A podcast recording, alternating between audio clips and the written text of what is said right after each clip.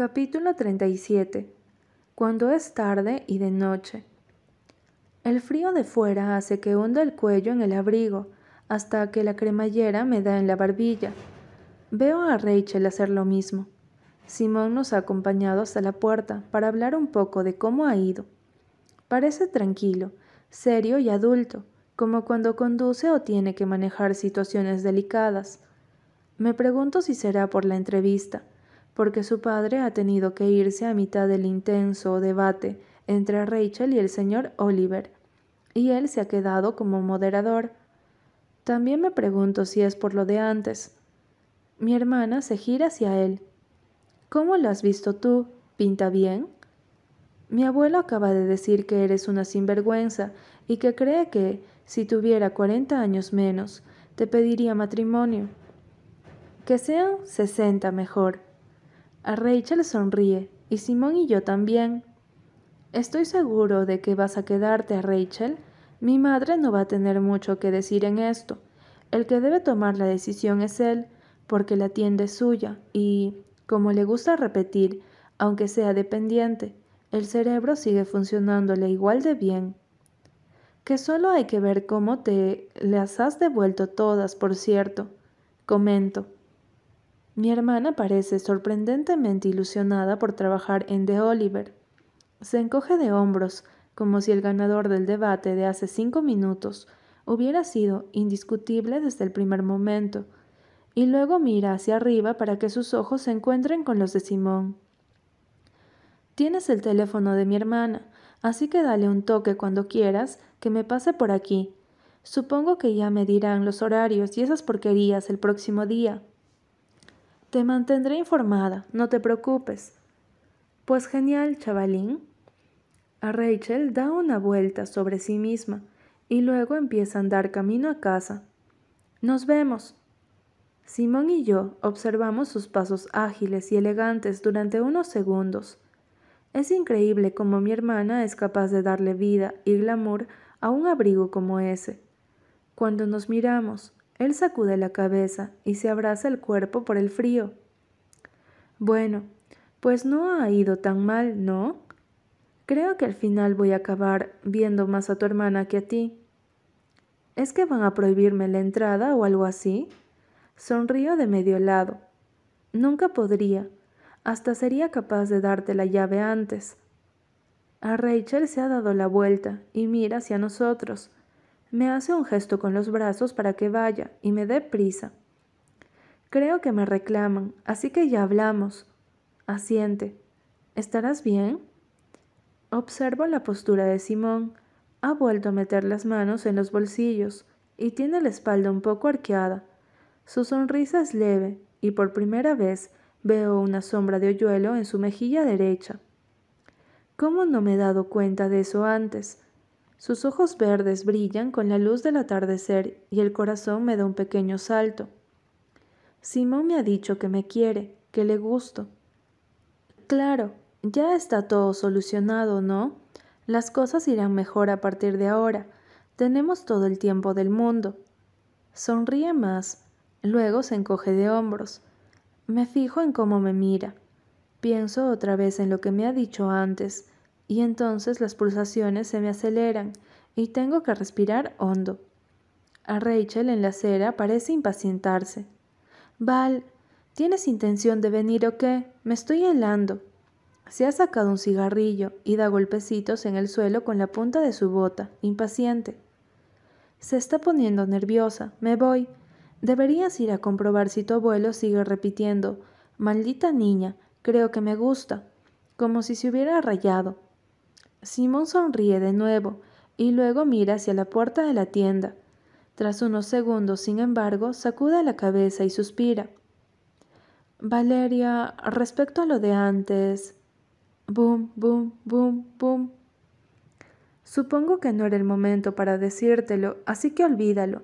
No te preocupes por eso. Debería haberme esperado. ¿Qué? Boom, boom, boom, boom. No espero una respuesta por tu parte, ni quería molestarte con eso, así que olvídalo, ¿vale? No es importante. No, verás, yo... Boom, boom, boom, boom, boom. Valeria, grita Rachel. En serio, vamos, que quiero llegar a casa. Tengo hambre y me muero de frío. ¿Qué? pregunta él, ignorando los gritos. Yo también quería... Mm, bueno, quería hablar de eso contigo. Él parece algo sorprendido. Noto cómo la sangre se me acumula en las mejillas. Supongo que tiene razón y no es muy buen momento, pero eh, tú también me... Es decir, yo también te... ¿Me quieres? Lo dice así, tal cual, sin más, en voz baja, como un susurro, pero sin anestesia. Por un momento me resulta tan inesperado como un cubo de agua fría.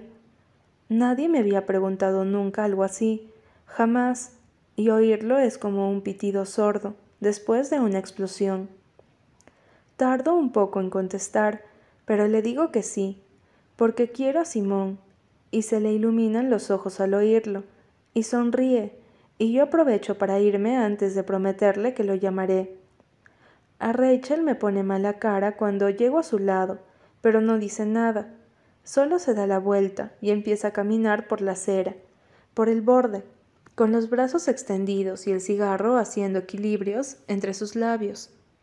De vez en cuando lo sujeta, le da un par de toquecitos para que caiga la ceniza y luego vuelve a colocarlo en su sitio. No aguanta mucho tiempo en silencio. Por la cara que ha puesto ese chico, cualquiera diría que le has dado la noticia de su vida ¿Le has ofrecido una fortuna o te le has declarado? Que ya me extrañaría que fuera lo segundo. Siento como que eres una zorra sin corazón que no quiere reconocer lo bien que estarían juntos, a pesar de que sea tan bobito. Levanto la cabeza hacia ella. No soy una zorra sin corazón, tú lo eres. Ya bueno, ella sonríe tristemente, pero reconoce que algo se te ha pegado. Me encojo de hombros y mi hermana empieza a hablar sobre la química y lo rojas que se le ponen las orejas a veces. Pero yo no estoy pensando en sus orejas, estoy pensando en esa sonrisa que no le había visto antes y no puedo quitármela de la cabeza. No digo nada durante el resto del camino, solo escucho cómo ella canturrea, parlotea y blasfema cuando un coche no se para en un paso de cebra. Treinta minutos después, estamos en la puerta del motel. Esto es nuestra casa, no hay otra, aunque ahora todo será distinto. Acabamos de volver a empezar. Creo firmemente que eso ha sido un comienzo. No sé por qué las cosas han cambiado hoy. Es el punto de inflexión. Adiós a nuestra antigua vida. Esa ahora está muerta, y de las cenizas resurgirá algo bueno algo mejor. Somos un ave fénix. Ahora que mi hermana tiene otro trabajo, uno de verdad, podrá dejar de ser Raven para siempre. Las cosas no serán como antes, porque supongo que no existe un antes donde algo fuera normal, pero sí que espero que encontremos cierto equilibrio y que eso haga que por fin estemos bien. Me quedo mirando el cartel. Hacia el norte se llama mi casa. Me pregunto cuántas personas habrán parado aquí durante su camino a las montañas. El sonido de la carretera es la prueba de miles de vidas huyendo y miles de vidas llegando. Supongo que, ahora que las cosas van a empezar a ir mejor, podré seguir mi camino y unirme a ellas en esa dirección. A se da la vuelta al ver que no voy detrás. Frunce el ceño cuando se da cuenta de que solo estoy mirando el cartel, y abre la boca para gritarme que no me quede ahí parada como una estúpida. Pero no llega a llamarme, porque algo distrae su atención, y su expresión se transforma por completo. Valeria, muévete, estás en medio de la carretera. Dejo de mirar al norte. Se oye un chirrido tan fuerte que hace que me tape los oídos como acto reflejo. Todo pasa muy rápido, en un par de segundos. Giro la cabeza y una luz muy potente me deslumbra y me hace sentir como un animal desprotegido ante el cañón de un cazador. Pienso, c'est la vie, Valeria. Así es la vida, dura y cruel, sin respiros. ¿Cómo puede pensar que sí? No sé por qué. Me parece que es buena idea echar las manos hacia adelante para parar el coche en vez de saltar para intentar apartarme. Pero luego, ¡pum! Claro, porque yo no tengo la fuerza necesaria para parar un coche, porque ya es tarde para evitar que me atropelle. Lo único que se oye es ¡pum! Un pum seco y sordo. Se apaga la luz y solo hay silencio. Capítulo 38 En el banco dará el sol y sombra. Hola, Raven. Sé que ha pasado mucho tiempo y que probablemente este mensaje nunca llegue a ti, porque ahora no estamos en el mismo lugar, ni siquiera estamos en el mismo tiempo. Tampoco sé si estamos hechas de lo mismo. ¿Para qué voy a engañarte?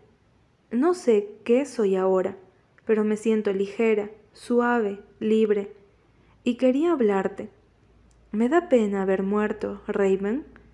Bueno, perdona, ya no eres Raven Vuelves a ser Rachel. Casi se me olvida. A Rachel me da pena haber muerto porque voy a perderme muchas cosas. Es triste que, justo cuando todo iba a empezar a ir bien y tú habías decidido salir del agujero donde te caíste hace tanto, ¡pum! Ya sabes, ¡pum! El pum del coche que me lanzó por los aires, delante de ti. Creo que eso fue lo peor, que lo vieras desde tan cerca. Lo siento, siento que fuera tan rápido. Yo estaba allí y de repente ya no. Lo siento por eso. Pero supongo que la vida es así y que te quita las cosas cuando menos te lo esperas. Ya me lo dijo Simón una vez, aunque no me paré demasiado a pensar en ello. Es como cuando mamá desapareció de nuestras vidas, que fue de un día para otro, a rápido y muy doloroso. Creo que es como si el mundo tuviera que equilibrar fuerzas, ¿no? Era demasiado bueno que encontraras al señor Oliver y él te ayudara. Tuviste demasiada suerte, y en alguna parte debe de existir una balanza que cuente esas cosas. A lo mejor también fue un poco por mi culpa, porque yo tuve mucha suerte con Simón. No quería dejarte sola, Rachel, me da pena haber muerto porque sé qué cosas voy a perderme. Son cosas que tú no puedes saber porque no han pasado aún, pero yo las he visto. No tengo ni idea de cómo o por qué, pero ya he estado en esos momentos, y me alegro por lo que va a pasar. Me pregunto si puedes sentir que estoy en alguna parte y que lo hago. Tu trabajo en la tienda, no lo chafarás, de verdad que no. Es más, tu relación con el señor Oliver se estrechará pronto, hasta tal punto que ese viejo acabará ofreciéndote el ático que está encima de su casa para que puedas dejar el motel, y tú lo aceptarás enseguida, porque ese sitio te recuerda demasiado a mí y a tu otra vida, y son cosas que habrás decidido dejar atrás para siempre. La salud del hombre empeorará con el tiempo, y tú te ofrecerás ayudarlo Sustituirás a la madre de Simón, y misteriosamente ella se habrá encariñado contigo para entonces, así que no protestará. Sí, lo sé, ¿quién lo diría? Seguramente, si volviera y te lo contara, te reirías en mi cara, porque parece impropio de ti eso de ayudar a alguien así. Pero cuando sea necesario, te ofrecerás. Él te llamará tonta, y te preguntará si de verdad tiene cara de necesitar ayuda de una niña. Y tú le dirás que sí, y al final cederá. Y lo habrás hecho de forma voluntaria, pensando en él y no en ti. Un día, muchos meses más tarde, cuidando de Oliver y llevándolo a dar un paseo al parque, se sentarán en un banco al que, a ratos, dará sol y sombra. Lo habrás acompañado a la última consulta, y la doctora te habrá dicho que el sedentarismo no es bueno para su estado. Por eso lo llevas al parque, porque ahora te preocupas por él, aunque se pasará protestando todo el camino. Irá agarrado de tu brazo y darán pasos muy cortos, pero aún así estará gruñendo. En ese banco empezará a hablar de los viejos tiempos, cuando sus amigos llamaban al timbre de su portal y él bajaba las escaleras de dos en dos o de cuatro en cuatro, cuando hacía competiciones para ver quién corría más, quién saltaba más lejos. Habrás oído esas historias millones de veces ya, pero le prestarás atención como el primer día. Espero que entonces notes la tristeza de su voz y el brillo de añoranza en sus ojos, y lo compadezcas y comprendas. Yo, desde donde estoy, lo veré. Ojalá te des cuenta y le sonrías cuando sea necesario, porque es lo que él necesitará. Te contará cosas de su juventud, de cuando él iba a la universidad, te contará que, al final, su nieto ha decidido volver a estudiar, aunque esta vez algo que realmente le gusta. Tú sacarás un cigarrillo, echarás el humo al cielo, y le confesarás que dejaste el instituto por mí, porque tenías que cuidarme, pero que también te encantaría volver. Él te preguntará qué te detiene. Una pelota llegará volando hacia ustedes, y rebotará en el espacio del banco entre los dos. Tú, enfadada, lo recogerás y buscarás con los ojos al niño culpable, esperando poder regañarlo por casi darle al señor Oliver en la cabeza. Me encantaría volver a ver la cara que pondrás cuando te fijes en la niña que va a ir corriendo a recoger esa pelota. ¿Cómo te quedarás tan de piedra que no podrás ni pestañear? Si vuelvo a ese momento, si vuelvo a estar en directo en ese instante, sé que esbozaré, desde donde sea, una sonrisa triste. La niña tendrá los ojos castaños y el pelo tan rubio que parecerá blanco. Su nariz será puntiaguda y sus labios finos. La reconocerás al instante, no lo dudes, aunque lo primero que pensarás será Valeria. Yo pensé tu nombre en su día es inevitable. Es como nosotras. No podía ser de otra manera.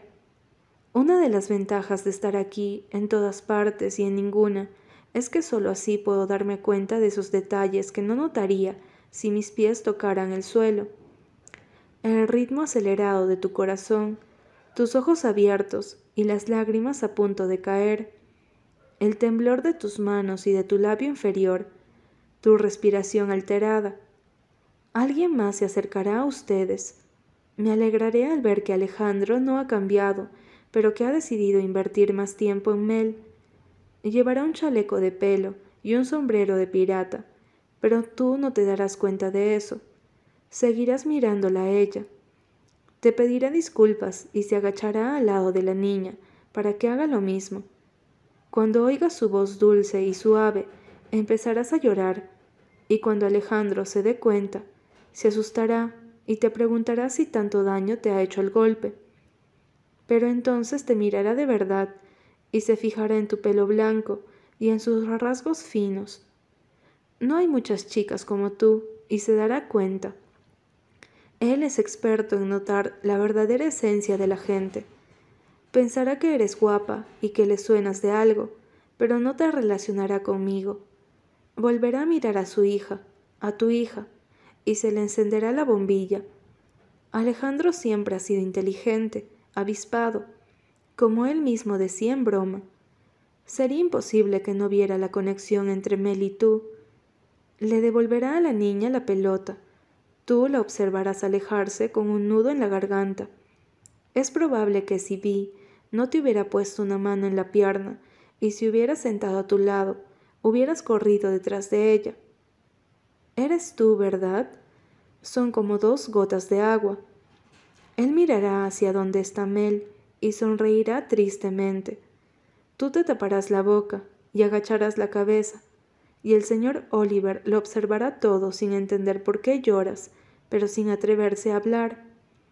No creo que se dé cuenta de mucho, porque su vista le fallará más y más con los años, a pesar de las gafas. Alejandro va a pasar una mano por tu espalda, como hacía conmigo cuando estábamos en medio de una sesión y me apartaba para decirme algo. Creo que tú y yo deberíamos hablar, ¿no es así? Me alegro de que hasta ese momento no vayan a conocerse. Me alegro de no haberles dicho nada cuando tuve la oportunidad. Me alegro de que no me diera tiempo y de que no sepan que yo soy el elemento que los unía hace unos meses. Siempre me preguntaré si él sabía algo. Siempre quedará la duda de si lo descubrió en algún momento, de si también encontró en mí algo de parecido. Pero ya nunca voy a tener la respuesta en eso. Y no importa. De todas formas, lo importante ahora es que el nexo será Mel, y eso es mejor. Me siento tan feliz de que se hayan encontrado, de veras que sí. ¿Exprime ese futuro por mí, Rachel? Sí, por favor. Será tan fácil como cerrar los ojos, te lo prometo.